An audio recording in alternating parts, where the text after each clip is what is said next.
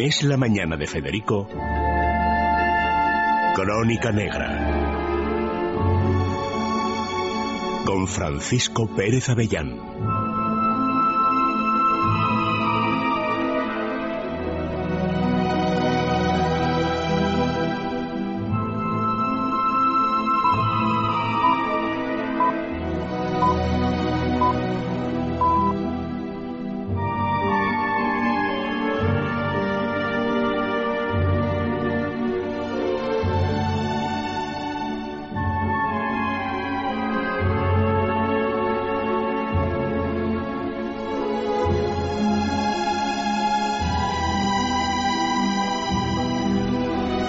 Don Francisco Pérez Avellán, muy buenos días. Buenos días, don Federico. Bueno, en torno al caso, debo decir que el martes pasado el señor Pérez Avellán tenía todos los datos que salieron después y aquí no dimos ninguno, ni la detención de la madre, ni cosa parecida, y lo sabíamos, vamos, lo sabía Pérez Avellán, nosotros teníamos algún barrunto, pero bueno, porque estas cosas estas cosas hay que hacerlas bien. Primero por respeto a los muertos y luego por respeto a los vivos.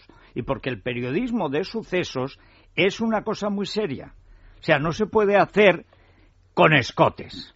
O sea, no, el periodismo de sucesos con muertos de por medio, con un ejemplo de crimen o de prevención del crimen, hay que hacerlo en serio. El martes pasado sabíamos lo que iba a pasar. No sabíamos que se iba a enredar tanto la cosa. Pero esta noche, como ha funcionado muy bien el morbo alimentado en la telebasura, que eso no es televisión, hay una parte buena de periodismo, porque hay periodismo de investigación bueno en España, y otra parte que es basurienta y además innecesaria. Bueno, pero hoy ya se anuncian dos super programas en Antena 3 y en Telecinco, supongo que además a la misma hora, a ver quién eh, hincha más el perro. Lo último que acabo de, de saber, Paco, es que hay un testigo que ya ha grabado cosas que no ha contado a la policía. Con lo cual ya estamos entrando en un terreno muy peligroso. Sí, esto está lleno de irregularidades, don Federico, porque yo creo que la base es que el periodismo de sucesos en España está en una gran crisis desde hace tiempo, por razones que podrían explicarse y que tienen su explicación en otro lugar, no aquí. Pero eh, la verdad es que se han hecho una serie de informaciones sobre esta historia que son falsas. Aquí hay una cosa de principio, que es que el sumario tiene secreto. Es decir, el juez ha imputado unos hechos a unos individuos que están en la cárcel, que ir a la cárcel ya supone un cambio de calidad. porque lo normal es que la gente, claro, te apunten una serie de cargos y te dejen en la calle en espera de juicio. Salvo que. Si te ponen estas medidas de seguridad cautelares, son porque el juez tiene motivos suficientes para recelar de los presuntos. Debo decir, Paco, que este juez, me he informado, este juez le ha tocado el caso campeón, o sea, Pepiño, y además lo del AVE de Santiago el accidente. Es decir, que este juez, como a juez Ruz, es un chaval, bueno, un chaval, un señor, pero joven todavía, pero le está tocando pechar y desde luego con el caso... Recuperó el códice calistino bueno, es que, ha tenido una lucha contra el narcotráfico muy exitosa. Es decir, que es un juez muy echado para adelante. Y yo le agradezco al juez que contara desde el principio que estaban imputados por homicidio, no por asesinato, pero no porque él pensara que no era asesinato, sino porque para eso hacen falta una serie de pruebas que tienen que ser concluyentes. Hay una doctrina general que es que cuando muere un menor a manos de un mayor, por el hecho de que el mayor, y en este caso son los, serían los, padres, eh, tiene una ascendencia y una autoridad, etcétera, indiscutible, se presupone la alevosía y suele ser siempre asesinato, la condena por asesinato. Pero bueno, independientemente sí, porque hay premeditación, envenenamiento, en un principio que es bueno, unos señores imputados. Y estos señores imputados están en la cárcel y, resulta que hemos visto cosas que damos por normales y, que los medios pues están manipulando, ¿no? Es decir, de pronto los dos abogados, los dos abogados de la defensa renuncian a la defensa. De pronto, eh, la portavoz, que es una chica periodista muy conocida, Teresa Navaza, me parece que se llama, que... que sus manos y sus piernas por la inocencia de la persona a la que está defendiendo y, desaparece porque resulta que, claro, de pronto no tiene nada que decir. Todo esto, claro, es muy indicativo de cara a la opinión pública. Es decir, señores, un poco de seriedad Primero, lo que se diga tiene que estar respaldado. Aquí, ¿qué pasa? Que todo lo que se ha hecho todavía no tiene respuesta. Por ejemplo, el informe toxicológico, tan importante, ¿qué quiere saberse con él? Si la niña ha sido drogada habitualmente, qué medicinas se le facilitaban y en qué cantidades, cuáles son las dosis, si realmente eh, es posible que sus padres estuvieran ensayando presuntamente, porque yo quiero decir que yo estoy casado con la presunción de inocencia. Aquí es el juez el que pone en duda la presunción de inocencia y lo manda a la cárcel. bueno, porque, tiene fundamentos, se supone, muy serios y secretos. Y secretos. Porque secretos quiere decir que ni siquiera los abogados de, de los individuos imputados lo conocen. Pero Paco, yo creo que en esa cuestión hemos chocado con algo que posiblemente es lo que quizás le ha costado la vida a la pequeña que es que en las ciudades pequeñas, aunque importantes, como Santiago, etcétera, la gente bien, la gente que manda, pues tiene un trato de favor en todos los ámbitos que permite a lo mejor un tratamiento a los niños que una familia desestructurada de pobres, de un gitano rumano, de alguien tal, pues no le permiten. ¿Y por qué saltan los dos abogados que habían trabajado, creo que con el padre de la ahora encarcelada? Eh, ¿Y por qué sale esta señora, una figura de la televisión gallega, diciendo pongo la mano, el pie, la tibia y el peroné por esta mujer y luego eh, huye sin dar explicaciones, porque podía haber dicho pues me he equivocado. Yo soy tonta, me he equivocado, me he dejado llevar pues porque jugamos al bridge o porque nos íbamos de yate. Es decir, que ahí, curiosamente, la clase social a veces es un problema grave que padecen los niños, porque la impunidad en que se mueve cierta gente con contactos le permite llegar a un sitio que a lo mejor no hubieran llegado. Y se ha deformado todo, don Federico. Se ha contado de la chica, que era una abogada mm, pues en fin, relumbrante, que tenía un gran prestigio. No, no, el prestigio lo tenía el padre.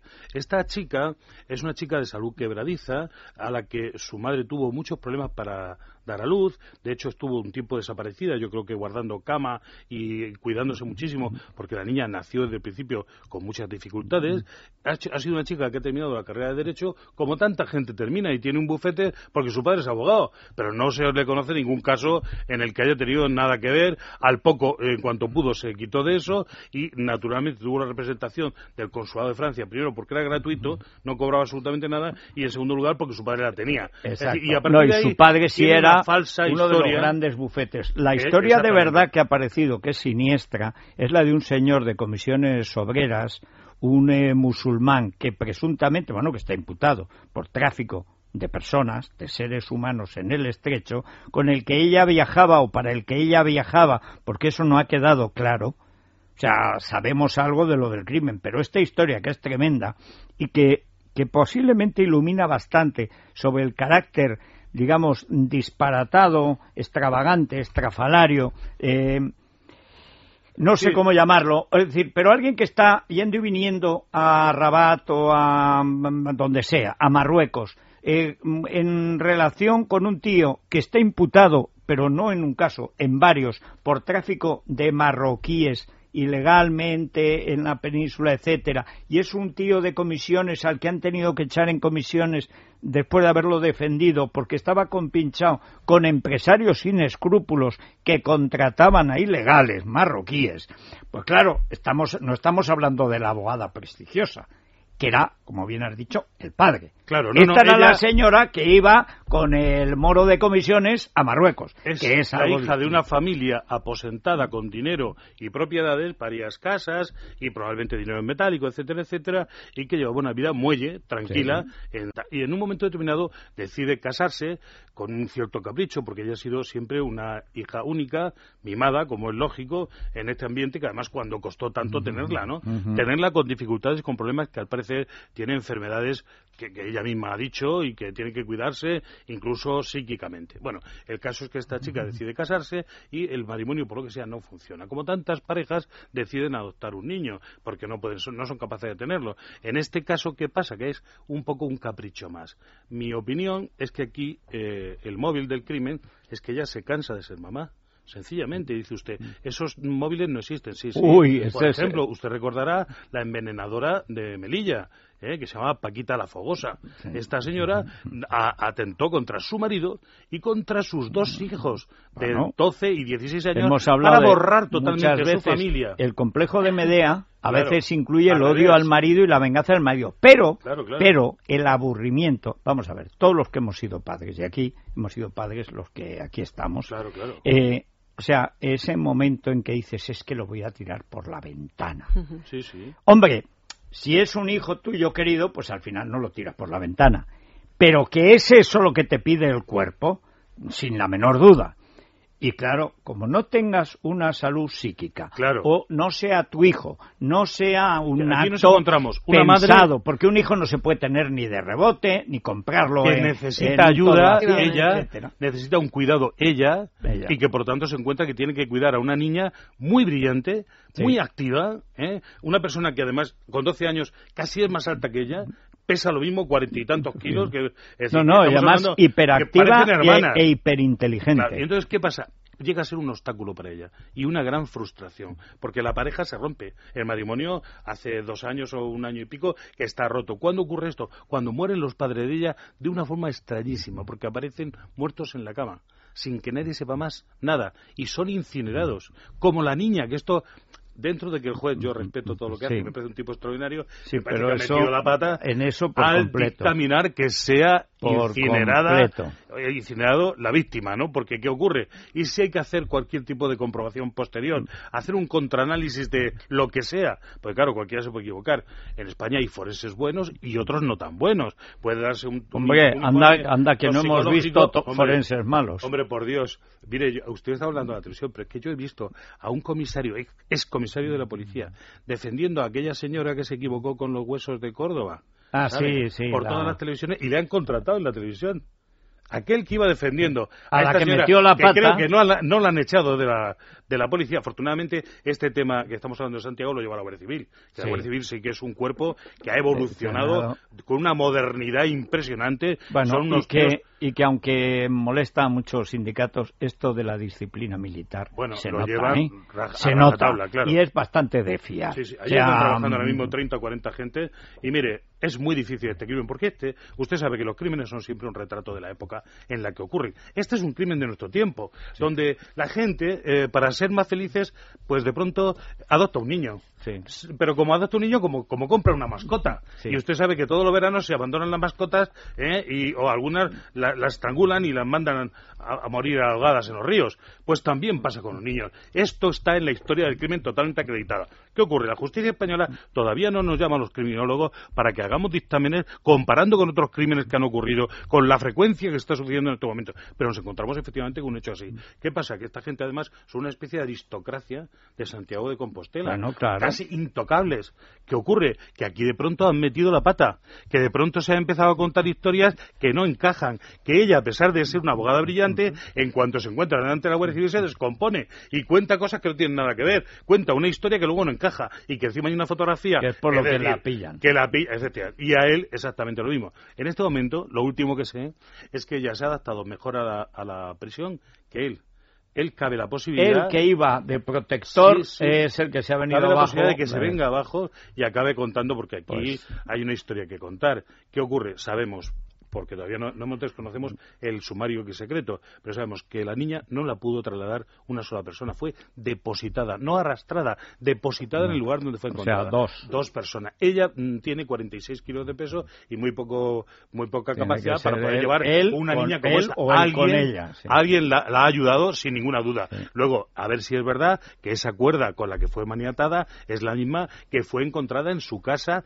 en la casa de Teo, y que al parecer, según cuenta la policía, e, ella intentó esconder. Es decir, que hay una serie de cosas que están ahí que van a encajar en el momento en que sepamos y tengamos acceso a la información que real pues y no me está temo, contrastada. Me temo, Paco, que esta noche vamos a tener una cosa como lo de Alcácer.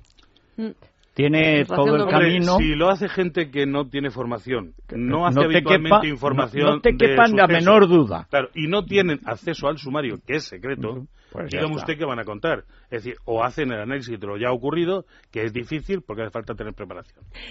Bueno, muchas gracias. ¿Qué es Simbioline? Simbioline es un producto quemagrasas. Muchas veces no hacemos el suficiente ejercicio y comemos demasiado y es verdad que no sabemos cómo eliminar estas calorías. O hay que ayudar un poco, dice, hombre, ya que me he puesto a hacer ejercicio, si yo me viera en la báscula... Esa o en semana espejo, mala, tal, esa fiesta que has tenido bueno, en casa. pues, bueno, pues eh, tomamos Simbioline, que, eh, eh, Simbioline quemagrasas. Es un producto de Laboratorios Mundo Natural que vamos a encontrar en farmacias, en herbolarios y en parafarmaciamundonatural.es.